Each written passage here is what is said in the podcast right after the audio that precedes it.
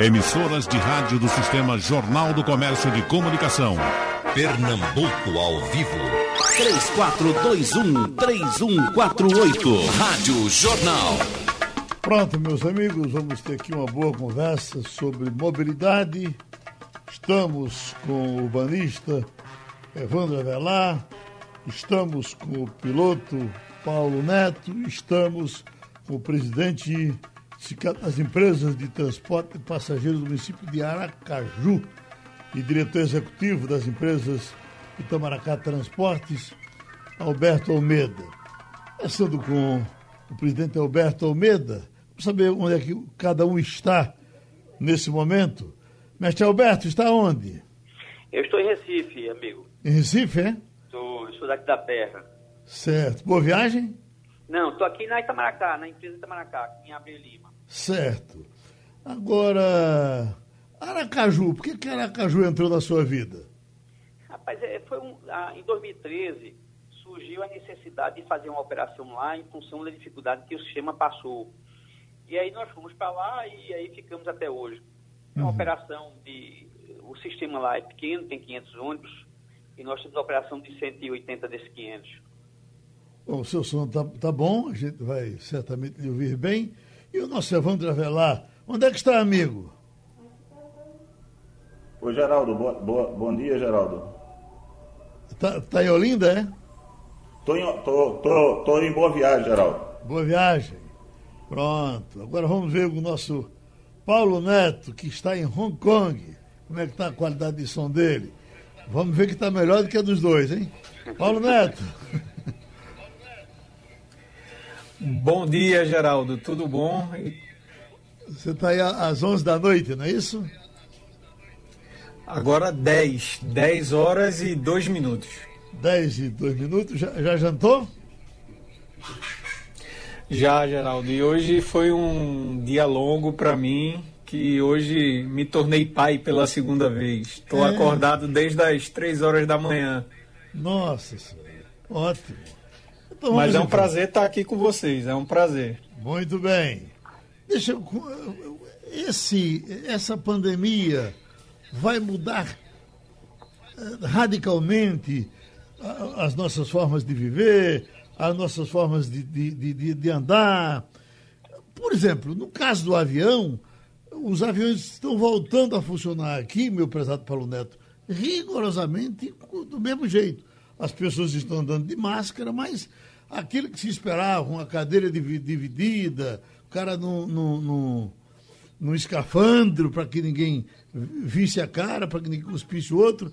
Não, inclusive quando o cara vai comer um, um pirulitozinho daquele, ele tira a máscara, come o, o pãozinho dele e bota de novo. Ah, está havendo a exigência de tem que ser de máscara. E se esperava muito mais do que isso. Vai ficar nisso mesmo? É, Geraldo, é, eu acho que vai ficar muito dependendo da cultura de cada país, sabe, Geraldo? Eu acho que países, por exemplo, aqui de origem asiática, que eles são muito é, é, rigorosos nesse tipo de controle sanitário, pode ser que a gente veja esse tipo de cadeira do meio não ocupada com mais frequência o que pode ser que a gente não veja mais em países de cultura mais ocidental. Então, essa questão, é, Geraldo, eu acho que vai mesmo da cultura de cada povo, de cada região. É, o que eu acho, Geraldo, o maior impacto que eu vejo dessa pandemia em termos de aviação vai ser em voos de longo curso, né? em voos é, internacionais que durem mais de 10 horas, por exemplo é, voos de 14 horas ou 16 horas. Eu acho que o maior impacto da pandemia vai ser nessa questão de voos internacionais de longo curso do que propriamente no que diz respeito às linhas domésticas. Porque num voo de longo curso você fica 14, 15, 16 horas dentro da mesma aeronave, às vezes sentado do lado das mesmas pessoas, principalmente para aqueles passageiros que estão ocupando a classe econômica. Então, na, no meu entender, Geraldo, o principal impacto que pode ocorrer o sequenciamento de assentos, né? Você ter um assento ocupado, outro não, e em seguida o, no, o outro assento ocupado novamente. Eu acho que a gente pode ser que veja esse tipo de coisa impactando mais voos internacionais. As passagens certamente ficaram mais caras por conta disso? Com certeza, Geraldo, porque é, como você diminui o carregamento da aeronave, você diminui a margem de lucro da empresa, que em aviação as margens de lucro já não são muito grandes. A, a, as empresas elas, elas, operam com margens de lucro baixas, porque os custos operacionais são muito altas e por vários outros motivos, principalmente questões de combustível e de manutenção das aeronaves. Como você não vai ter a capacidade de preencher uma aeronave próxima de 90% da capacidade ou acima de 90% da capacidade, para que a empresa continue do ponto de vista saudável financeiramente, é inevitável que o preço da passagem aumente. Eu encaro dessa forma. Já voltou a voar? Você piloto? Não, Geraldo. E e depois dessa recente onda de pandemia que a gente está tá vendo aqui em Hong Kong, conforme a gente noticiou na Supermanhã durante essa semana, que Hong Kong já está batendo o recorde de três dígitos de, de casos em 24 horas. E, esse, e essa onda que está acontecendo, Geraldo, parece que também está se repetindo em outros países de origem asiática, como Japão, Coreia do Sul e outros países aqui da redondeza, é, eu vou ser sincero, Geraldo, eu já estou esperando que eu, existe uma possibilidade de que eu não volte mais voar esse ano. Puxa. Por aqui as coisas estão voltando quase é. que nos casos dos voos domésticos, né? A gente a movimentação aqui está interessante. O aeroporto do Recife funcionando. Acho que as coisas já estão praticamente voltando à normalidade por aqui na área da aviação. É, é bom saber, Geraldo. Eu tenho acompanhado alguns pilotos amigos meus que, que ainda atuam profissionalmente no Brasil e eles me falam isso, que algumas rotas os voos estão realmente lotados. Como, por exemplo, o Brasil é um país de dimensões continentais, você consegue manter uma boa malha doméstica. Uhum.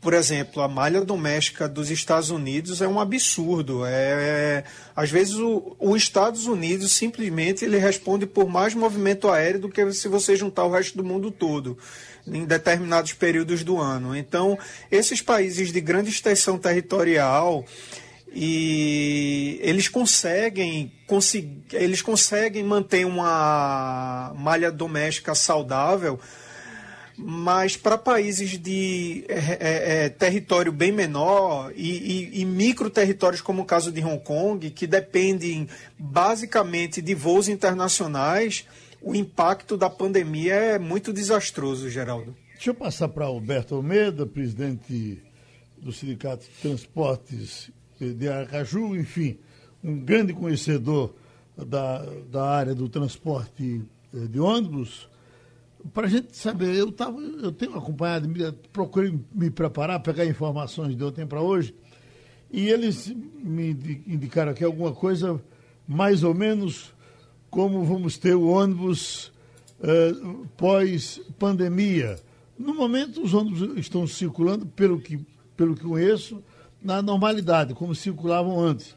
Acho que o nosso Almeida vai nos dizer se tem alguma restrição feita no presente momento.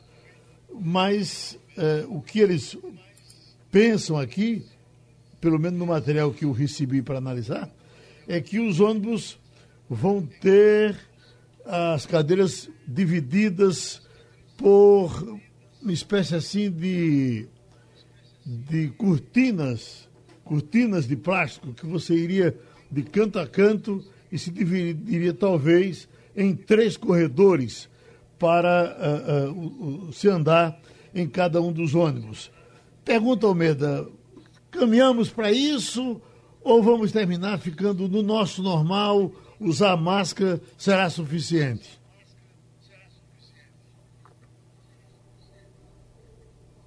Alberto?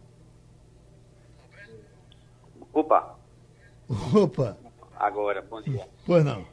Pessoal, essa, essa é, alternativa que está sendo citada, ela foi, foi cogitada para o, o transporte rodoviário, onde você tem ali a possibilidade de criar dois corredores, botando fileiras separadas. É, para o transporte urbano, que é um transporte de maior volume, ela é impossível ser colocada.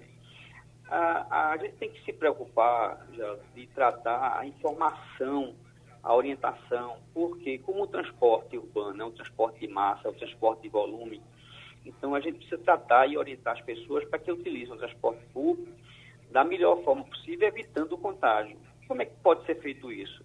É evitando aglomeração na subida e descida do ônibus, então você mesmo o veículo rodando somente com as, com as pessoas sentadas, no deslocar da descida, todos se juntam, é no, na, no distanciamento das filas que já estão sendo feitos com orientadores de embarque, utilização de sabão e água quando estiver disponível, álcool em gel que está sendo disponibilizado em todos os terminais. Então, a, o que se tem, tem tratado isso aí é gerando a informação e a disponibilização desses materiais. É, a gente, se fizer uma conta rápida, se fala muito em diminuir, botar só a bancada, só o pessoal sentado nos ônibus, a gente precisaria dobrar a capacidade de transporte entre de duplicar a quantidade de veículos. É, isso, seria, isso é impossível e aí sai da condição não só de financeira, porque o sistema não se pagaria, mas também em termos de insuficiência no mercado de tantos veículos. São 110 mil veículos que circulam hoje, eu falo ônibus, no, no Brasil todo, precisaria ser fabricado o dobro desse número de veículos. E não daria conta, porque o horário de pico nosso, você sempre tem, sempre tem uma concentração. Algumas ações devem ser feitas né, para nesse pandemia e pós-pandemia. O setor de transporte já enfrenta dificuldades há bastante tempo. Com a pandemia agora, ela ficou muito mais clara, ficou muito mais aberta, né, e que todos estão conseguindo enxergar as dificuldades e as necessidades do transporte público. Então é preciso que a gente tenha uma nova atenção, uma nova visão do transporte, um novo tratamento para o transporte público. Só o fato todo mundo vai ter que andar sentado, o custo da empresa vai, é, é, o custo-benefício vai ser absolutamente degolado, né? É, e num sistema onde somente o passageiro paga, só paga o sistema de transporte, então praticamente quem banca todo o sistema de transporte é o passageiro, na sua grande maioria no Brasil. E isso seria o quê? Seria jogar para o, para o passageiro esse custo do dobro do, do, do, da frota. Você tem ideia, hoje o passageiro pagante, ele paga por ele, paga por todas as gratuidades, paga pela minha passagem estudante, e não estou dizendo que as gratuidades nem estudantes estejam incorretas, não, não sejam é, é, é, verdadeiras. Eu estou falando que é injusto você sacudir nas costas de um único financiador de transporte, que é o usuário hoje, que banca tudo. Então, imagine numa mesa, quando termina o lanche, quatro pessoas comerem e um só vai pagar por isso. Então, isso não é justo é colocar na, na, na, conta do usuário pagante toda essa despesa, e muito mais agora. Então, é preciso que a gente trate efetivamente o que precisa ser feito no sistema de transporte. Eu preciso diminuir a aglomeração do pico, eu preciso elastecer um pouco mais o pico, as atividades comerciais precisam entrar em horários diferentes, para que eu possa diluir um pouco mais a concentração das pessoas, automaticamente deixar o sistema mais leve e deixar as pessoas podendo usufruir por mais tempo do volume de carro de manhã cedo e no final da noite, no almoço. É, hoje todas as pessoas circulam, todas não, a maior parte das pessoas circulam é, entre 6 horas, 6 e meia da manhã até 8 horas, 8 e meia, porque todas as atividades têm seu início às 7, 7, 7 e meia, 8 horas. Então precisa desconcentrar isso. Uhum. Né? Então, quando a gente tiver essa visão, essa visão diferente do transporte público, que é um serviço essencial, porém é tratado diferente, né? Eu, a saúde, a educação, segurança, nesse momento tem tido um tratamento diferenciado. O transporte público, que é o serviço essencial que leva todos a poder utilizar e chegar ao seu trabalho, chegar à saúde, principalmente nesse momento agora, as pessoas que precisam estar na frente de batalha contra esse coronavírus, aí a gente não consegue, em muitas, muitos locais do Brasil, eh, não dar a atenção necessária e desprover o sistema de transporte, de financiamento, de apoio de suporte. Doutor Almeida, nos, últimos debates que nós fizemos aqui, antes de entrar nessa questão do coronavírus, aliás, já é há muito tempo essa discussão, de que uh, é preciso privilegiar o transporte público, uh, ele terá prioridade diante do, do, do, do carro privado, uh, eu preciso deixar meu carro em casa e andar de ônibus, andar de metrô, isso, isso foi uma coisa muito falada e a gente estava nesse, pelo menos com isso na cabeça, que um dia chegaríamos. O senhor acha que vai haver um retrocesso grande agora? A, a, a volta do, do, camarada pensar em usar o carro dele, com medo do, do, do transporte público, vai fazer com que haja um retrocesso grande do que se pensava até então para o transporte coletivo? Não, não acho, não, acho ao contrário. Acho que agora é, todos têm que voltar para o transporte público, porque além da, da, dificuldade, da preocupação, do receio das pessoas, você vem aí uma dificuldade né, que a gente vai enfrentar pela, pelos próximos meses ou próximos anos, com o fechamento de postos de trabalho, o volume de gente desempregada, né, a ausência, empresas fechando, porque muitas não voltam dessa pandemia.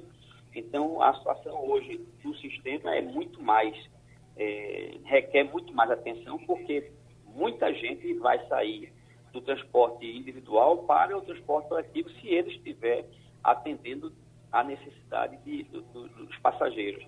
Você falou em prioridade de transporte público. Isso está na, na, na, lei de mobilidade e precisa ser enxergada diferente. Quando eu falo em prioridade, eu falo além, além dos corredores de transporte, além dos, das faixas exclusivas, eu falo priorizar em todas as áreas. Semáforos tem que ser semáforos voltados para sincronizar a, aos ônibus, para que dê preferência a eles. Mas tem as outras preferências. É as preferências do centro da cidade, é a preferência no financiamento, no financiamento que seja para infraestrutura, mas também para o custeio diário do sistema. Então é preciso que a gente priorize o transporte público de forma geral. Uhum. Coloque ele no lugar de direito social, que é o direito do cidadão, né, e como serviço essencial à população como um todo. Então a prioridade que se deve ter para o transporte público ela é ampla, ela não está restrita a uma faixa nem a um corredor. O doutor Evandro Avelar tem conhecimento de todas essas coisas, da, da localização, da necessidade do transporte, enfim, ele já passou por, a, a, a, sua experiência por todos esses setores. Então, vamos deixar que ele entre à vontade, fazendo um comentário em cima do que já ouviu dos nossos demais debatedores. Pois não, doutor Evandro? Oi, Geraldo, bom, bom dia, falar com você, com Alberto, com, com Paulo. É, é, eu vou fazer, Geraldo, assim, um, um, pequeno complemento do que os companheiros já apresentaram e tentar é, confirmar a visão que, que hoje é, é, majoritária em relação a esse momento que a gente está tá vivendo com relação à, à questão do transporte. É, a pandemia apenas é, deu foco na carência e nos problemas do setor do transporte. Aliás, de vários setores da economia, com essas mudanças tudo que estão havendo. Mas com relação ao setor de transporte, é, ele já vinha é, em situação, no Brasil inteiro, né, uma situação de agonia. De agonia. O, o, o setor é um setor essencial, como disse aí o, o companheiro Alberto, é um setor que precisa de ter políticas nacionais, políticas estaduais, políticas municipais, a exemplo de outros setores, Geraldo. Você tem política de saúde, você tem o sistema único de saúde, você tá, tem, tem o, o sistema de educação, você está em uma grande discussão sobre isso, financiamento, recursos federais, está em discussão, eu acho que hoje no Congresso Nacional, o, a discussão de aumento né, dos recursos para a educação básica. Ou seja, então a gente fala de políticas nacionais para questões importantes e para o deslocamento, que é a base de tudo. Né? Ninguém vai para o hospital, ninguém vai para o trabalho, ninguém vai para a escola se não for no sistema coletivo de transporte. E aí não se fala, e não é questão localizada do governo A, do governo B. Há muitos anos que no, o Brasil deixou de discutir de forma estruturada a, a questão do transporte. Então, você não tem é, gestão local, local, gestão que possa, órgãos, órgãos gestores fortes, que possam fazer monitoramento, que possam fazer revisão operacional, que possa fiscalizar a operação. você não tem planejamento né, de faixas exclusivas, corredores, eh, sistemas metroviários. Você veja aqui em Pernambuco mesmo, nós temos aqui um problema, um metrô concebido, instalado, e ele vive soluçando, eh, carente de, de, de, de investimento. E não tem a política nacional de financiamento. Então, quando você junta tudo isso, né, Geraldo, a equação não fecha. Isso que foi colocado aí por, por Alberto.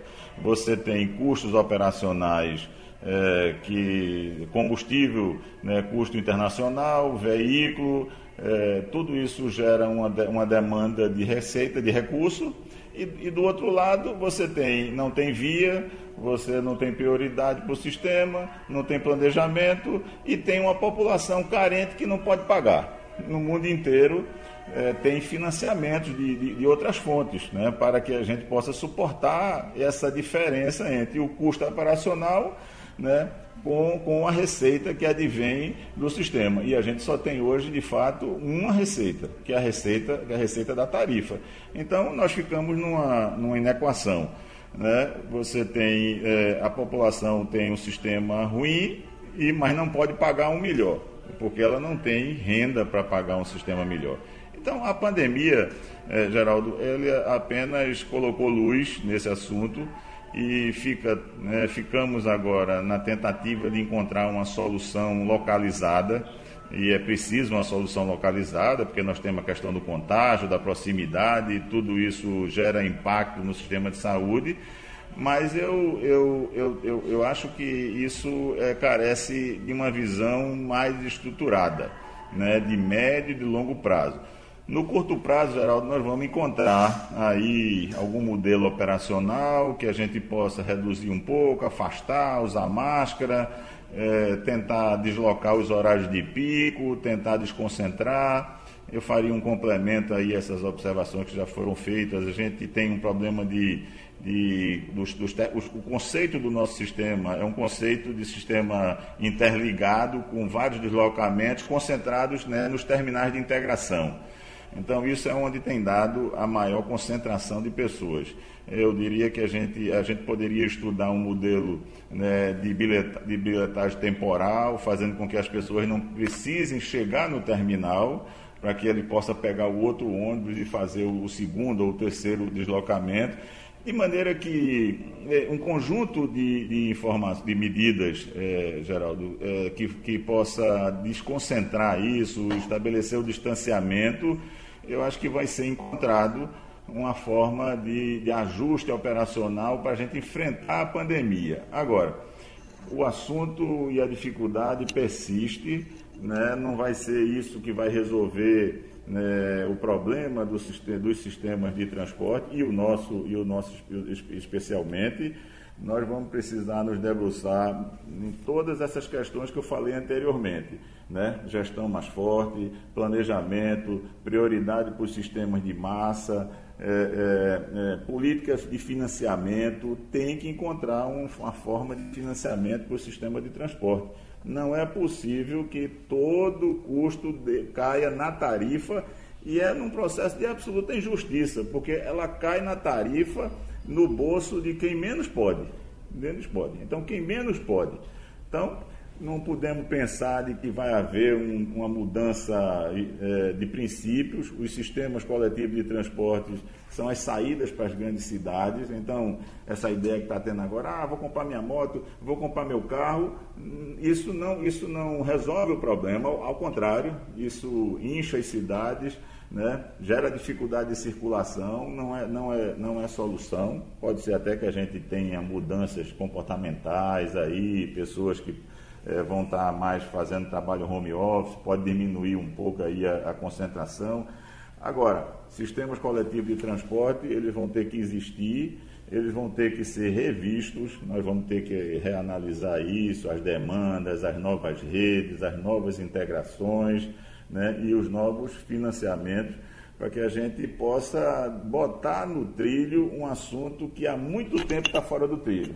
Não é de agora, Geraldo. Há muito tempo que no Brasil, e eu diria que na região metropolitana do Recife, nós temos aí, Geraldo, um bom sistema. Um bom sistema. É evidente que ele precisa de, carece de revisão, mas é um sistema integrado, é um sistema que proporciona múltiplo deslocamento, então a pessoa pode entrar no ônibus, sair no metrô, sair do metrô, entrar no outro ônibus, etc. Tem dificuldade? Tem, mas é um sistema bem concebido.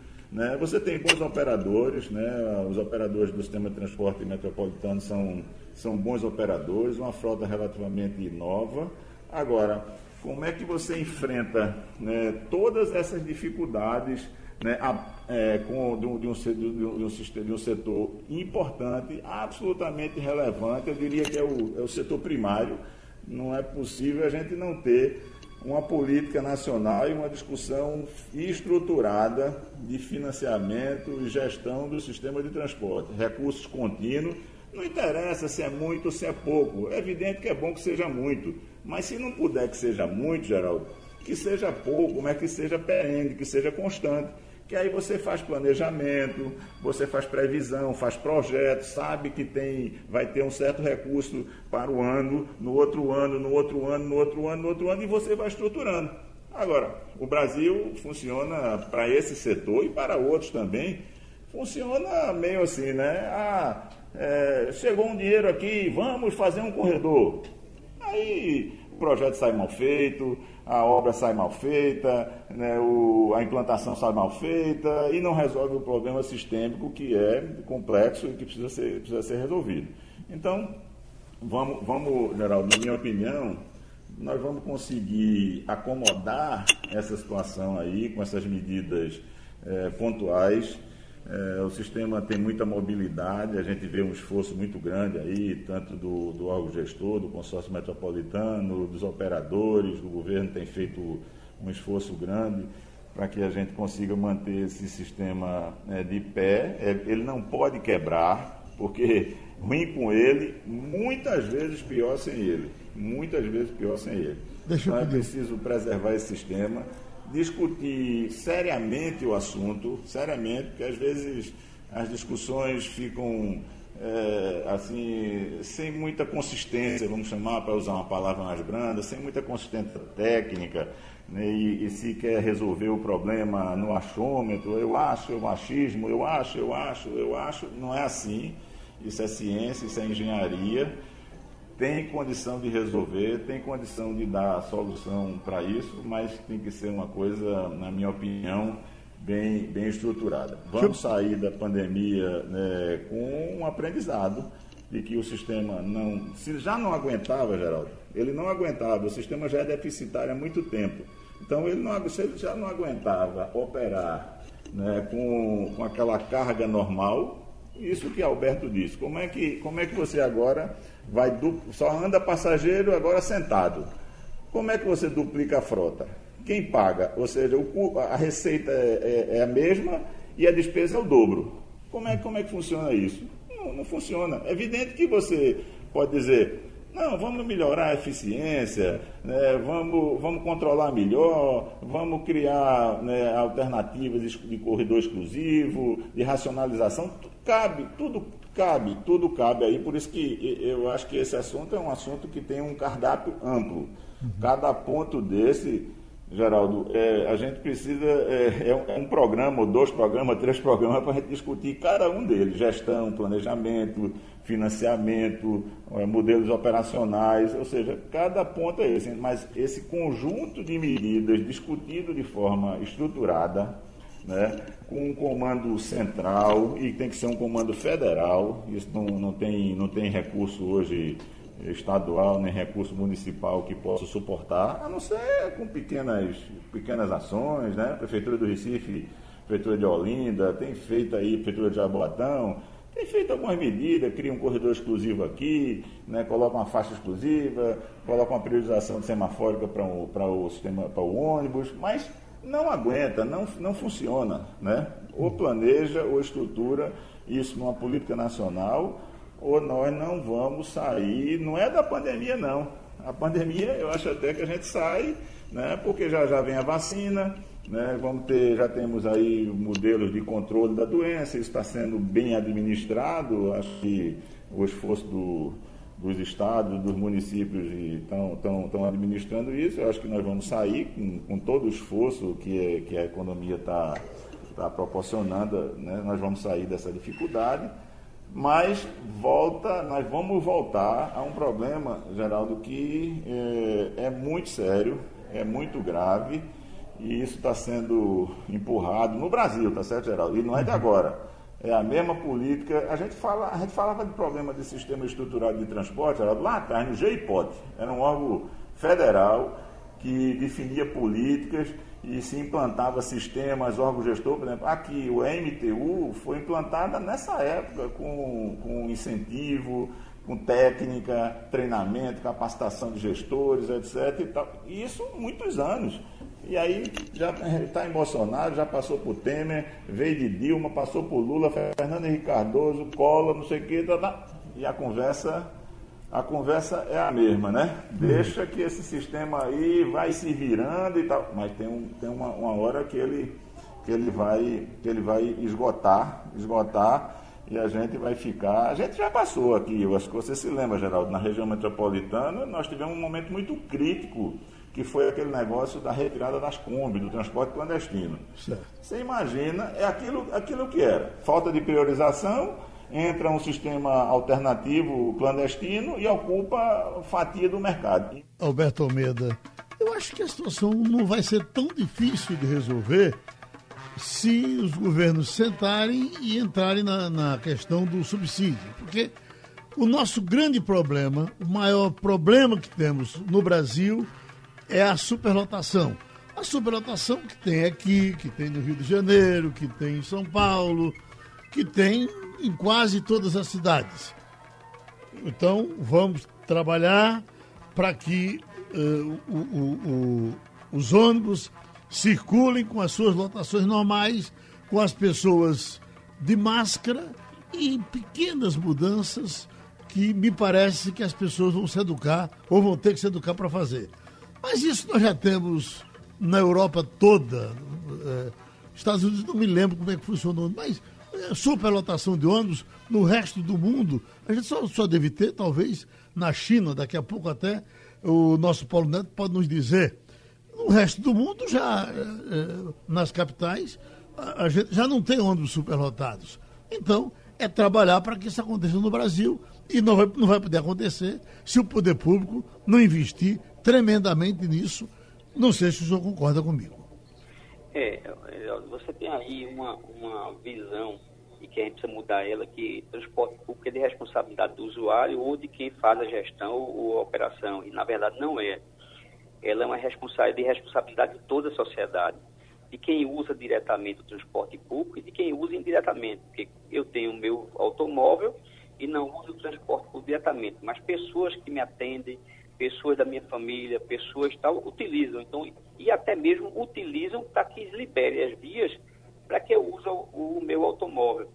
E aí registra-se que é injusta a distribuição do uso das vias, porque o automóvel tem muito mais área para ser utilizado das vias do que o transporte coletivo, que transporta aí 70% a 75% de todos os deslocamentos das cidades aí. Né? Então é preciso que se haja uma justiça, uma correção na distribuição das vias. Mas voltando, então é responsabilidade de toda a sociedade, é preciso que toda a sociedade participe do custeio do transporte público. É preciso que se tenha subsídio do governo, dos governos, é preciso que se tenha né, uma contribuição da, do, quem, de quem usa o automóvel, porque ele utiliza parte das vias ali de forma privilegiada. É preciso que se tenha recursos vindo de algumas rubricas, por exemplo, o estudante, a meia tarifa do estudante é paga pelo transporte público, ele devia ser paga pela, pela é, pelo Ministério da Educação, pela Secretaria de Educação, pela Rúbrica Educação, porque é um custeio da educação. E aí há uma transferência injusta, transferência é, sem, sem, sem nenhum, nenhuma linha é, voltada para o transporte, de alguns custos de outras áreas. Então é preciso que se tenha uma distribuição com toda a sociedade, socializar o custo do transporte. Aí você tem algumas ações que nós falamos, é, é, diminuir o peso da rede de transporte, ter uma rede de transporte mais leve, com menos concentração, a prioridade do transporte nas vias, que dá maior velocidade comercial, os ônibus circulam mais vezes, eles dão mais viagens e pode disponibilizar seus assentos, seu espaço para mais pessoas. Então, existe toda uma, uma, uma sequência de ações e de socialização do custeio que deve ser feito. E que o Brasil precisa voltar. E você falou bem, na Europa isso já é feito. Na Europa já tem o subsídio é, em alguns países do mundo já superam 60%, 70% do custeio do transporte lá, ou até mais. É, então, que vem para cá. Na contramão disso, a gente está vendo aí se discutir a, a, retirada da desoneração do INSS, do ISS que foi dado a, ao setor de transporte e mais 16 outras atividades, e se tirar a partir de dezembro. Se isso acontecer, nós teremos um novo impacto negativo no transporte público, que vai gerar aí mais uma vez a necessidade de custeio, de, de recursos que venham a suprir ao, aos custos é, correntes do transporte público. É, se você não tiver todo mundo voltado e, e, e focado no transporte público para a solução, não vai funcionar. Claro, eu concordo é, com o que a Wanda Velade fala, que essa, essa distribuição entre as, as federações, aí os governos da União, o Estado e o município, cada um com sua parcela, mas é preciso que venha também um, um, um suporte maior do governo federal, que tem a, a, obrigação aí de suprir e dar a linha mestra para o transporte público, dando aí, gerando aí recursos para atender a, ao sistema que é fundamental. Né? Eu fico, às vezes, sem saber como é que se pode tratar transporte público, diferente de trata segurança pública, educação, saúde, já que ele está ali na cabeça, na ponta, levando todos os, os as pessoas para o deslocamento que eles precisam diariamente. E uma outra questão que precisa fazer é comunicação. É preciso que a gente trate o transporte público de forma aberta, de forma clara, que as pessoas conheçam das suas dificuldades, das suas necessidades, dos seus benefícios, bem falou Evandro quando diz que nosso sistema de transporte em Pernambuco ele está entre os melhores do Brasil. As operações hoje são muito boas. O que requer é infraestrutura, o que requer apoio, o que requer financiamento, né? e que você bem falou que isso tem acontecido é, de não ter esse, essa, essa, essa qualidade desejada por todos e por nós também em todo o Brasil. Mas é preciso financiamento, é preciso de ter ação de de, de, de crédito, ação de recursos, para que a gente possa fazer melhorar o transporte público, investir na sua infraestrutura, na, na, na aquisição de frota, né, vias, estradas, é, tecnologia. Então, nessa linha a gente consegue. Agora, tem que ser socializado com todos. Todos se beneficiam diretamente ou não do transporte público. Doutor Paulo Neto é, é piloto quando está no avião mas é passageiro de ônibus certamente em alguns momentos. Se não, por conta do seu carro, tem a sua família, tem os seus amigos. Eu lhe pergunto, como é a situação de ônibus aí no continente eh, eh, que o senhor está vivendo há quatro anos? Geraldo, é, aqui meu transporte público é ônibus e metrô, Geraldo. Eu não tenho carro. Desde uhum. que eu vim para Hong Kong, eu não tenho automóvel. Inclusive, Geraldo, aqui em Hong Kong, é, no que pesa Hong Kong ser uma zona franca, então quando você compra qualquer produto importado, não, incide, não incidem tarifas de importação. Então, realmente Hong Kong é muito bom para você comprar coisas importar coisas. Entretanto, Geraldo, para uso de veículos particulares, sejam eles é, carros ou motos, o governo impõe dificuldades. Tanto é que adquirir uma moto em Hong Kong, uma moto de alto custo, de alto valor, de marcas internacionais, às vezes sai até mais que o dobro do que você adquirir essa marca no Brasil. Porque o governo tem ciência de que Hong Kong é uma cidade extremamente popular, populosa e num território muito pequeno. Então, se ela permitisse que a população tivesse fácil acesso a automóveis e motos, isso aqui se tornaria um caos e travaria a cidade.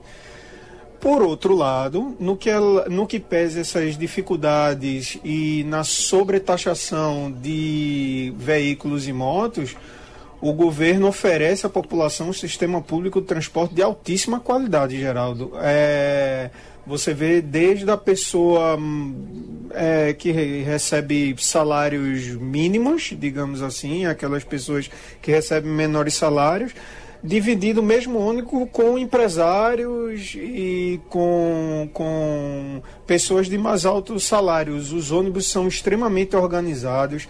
A grande maioria dos ônibus aqui em Hong Kong, Geraldo, até para otimizar o sistema e tornar ele mais eficiente, a maioria dos ônibus são de primeiro andar.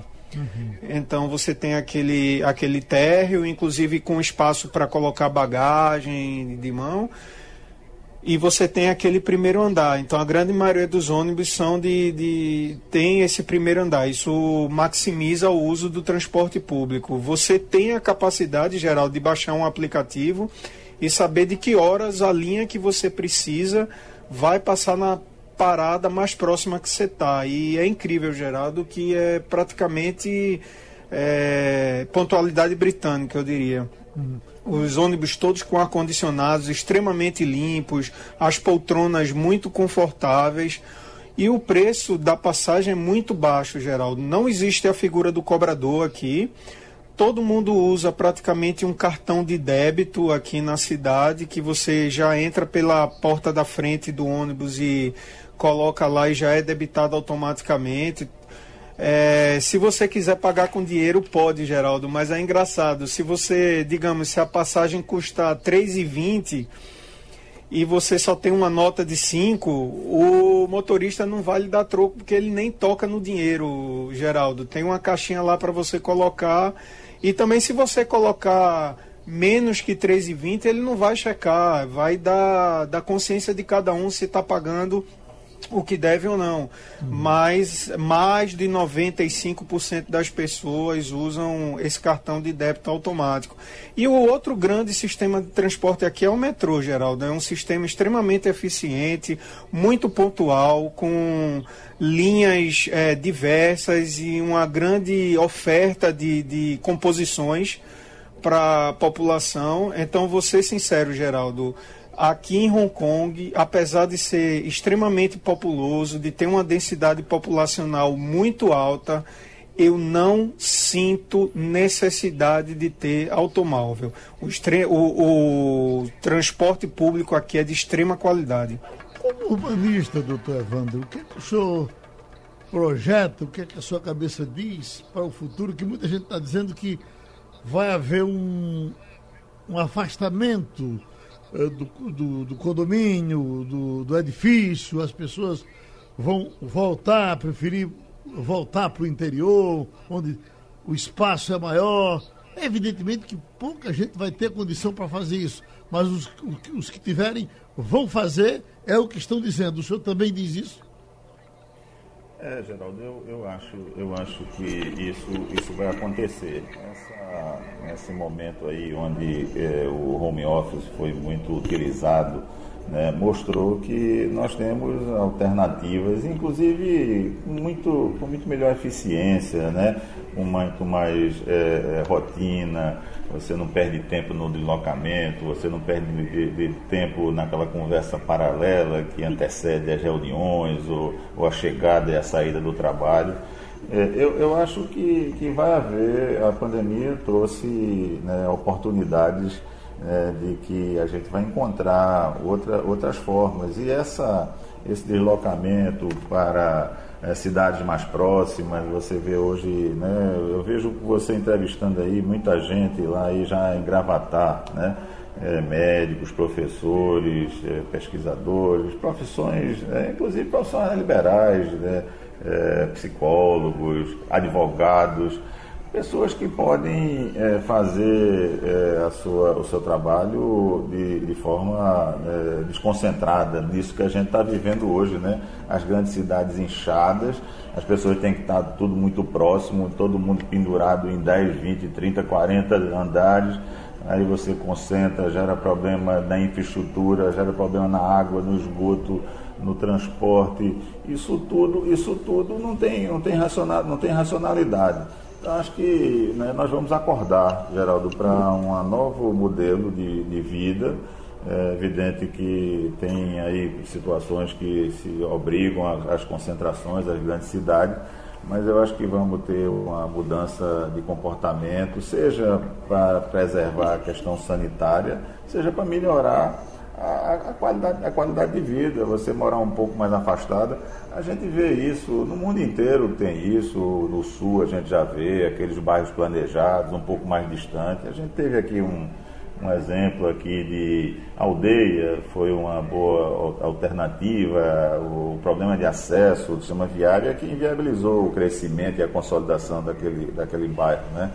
Mas é, Gravatar é um boa, você vê os condomínios hoje, Alphaville se instalando ali nas margens da, da 232, né, cidades é, é, interioranas e até cidades do, do, do, litoral, Porto de Galinhas, Pojuca, né?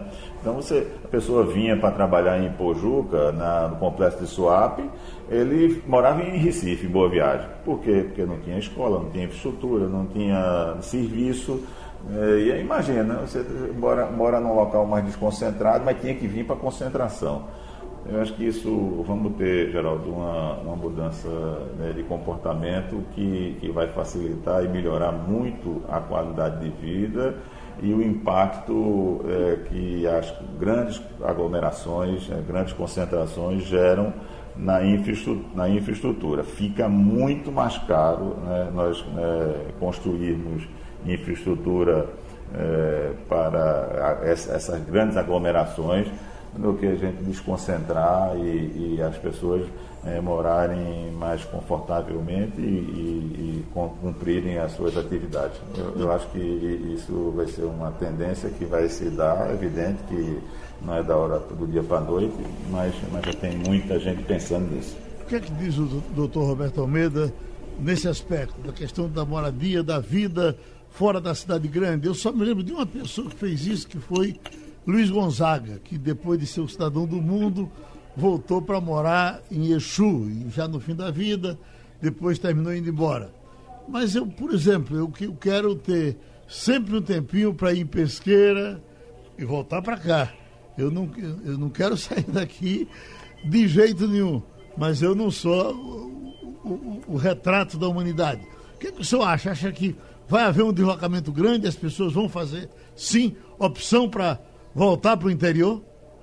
Essa, essa pandemia nos trouxe aí e nos deu a, a possibilidade de experimentar as videoconferências, as relações via a, aplicativos.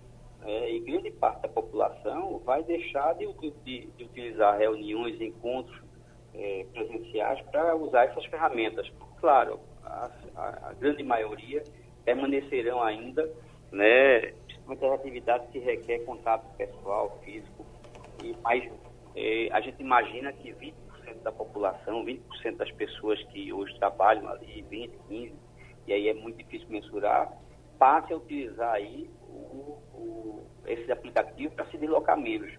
É, então isso, isso é uma questão que tranquilamente vai acontecer e essas atividades que são que podem ser feitas à distância, hoje em dia todas as, as atividades se adequaram às audiências na Justiça do Trabalho, é, os processos todos já andam sem o contato pessoal.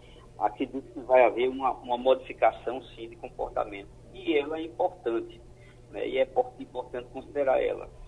Se você imagina que hoje você tem uma dificuldade de transporte, já vinha tendo com 100% das pessoas utilizando que utilizavam, imagine agora com a redução de 20%, 15% nas pessoas, das, dessas pessoas que deixam de circular pelo menos diariamente no transporte público você tem a receita nossa de transporte tem caído ano a ano. Nos últimos cinco anos, você teve uma queda de 20% naturalmente dessa, dessa busca pelo transporte público. Com essa pandemia, esses 20% ele vai se acentuar nos próximos 12 meses, não tenho dúvida disso. E aí é um motivo que requer, que requer mais atenção. O, a receita do transporte arrecadada nunca cobriu seus custos e não vai cobrir muito menos agora. Por isso que a gente acha, acredita que essa mudança de comportamento, essa mudança né, do perfil do deslocamento da utilização do transporte, ela tem que ser bem observada, porque, ah, e muito fato, Geraldo, porque passamos essa período de pandemia agora acumulando dívidas, e eu estou falando do setor de transporte, acumulando dívidas porque muitas das suas contas, das nossas contas, nós prorrogamos o vencimento, passamos para frente, houve alteração e prorrogação automática com financiamento bancário, imposto. E da, logo, logo amanheceremos com a obrigação de pagar os custos do mês, mais os custos dos meses anteriores. Então é preciso que a gente sente, e como é dizer, sente e faça um planejamento, mas um planejamento amplo financiamento, de estrutura, de rede, de, de, de futuro, do que a gente quer, né, para que a gente possa deixar o transporte coletivo, ele saudável e poder atender a população. Meu prezado é... Paulo Neto, que o nosso tempo já eh, esgotou, temos, temos só 30 segundos. Médico e piloto, está disposto a deixar a cidade grande e voltar lá para baixo? Geraldo, se eu pudesse, eu gostaria. É, uhum. Minha profissão exige que eu vive, vivo próximo de grandes aeroportos, então é difícil. Mas eu vou ser sincero, Geraldo, se eu tivesse a oportunidade de morar em cidades menores e mais bem planejadas, como os outros debatedores bem colocaram, gostaria sim. Pronto, eu vou lhe arrumar uma casa em Afogado em Gazeira, tá certo? Um abraço. Vamos embora, comer cuscuz com charque. ok, muito obrigado aos amigos. Sugestão ou comentário sobre o programa que você acaba de ouvir, envie para o e-mail ouvinte@radiojornal.com.br ou para o endereço Rua do Lima 250, Santo Amaro, Recife, Pernambuco.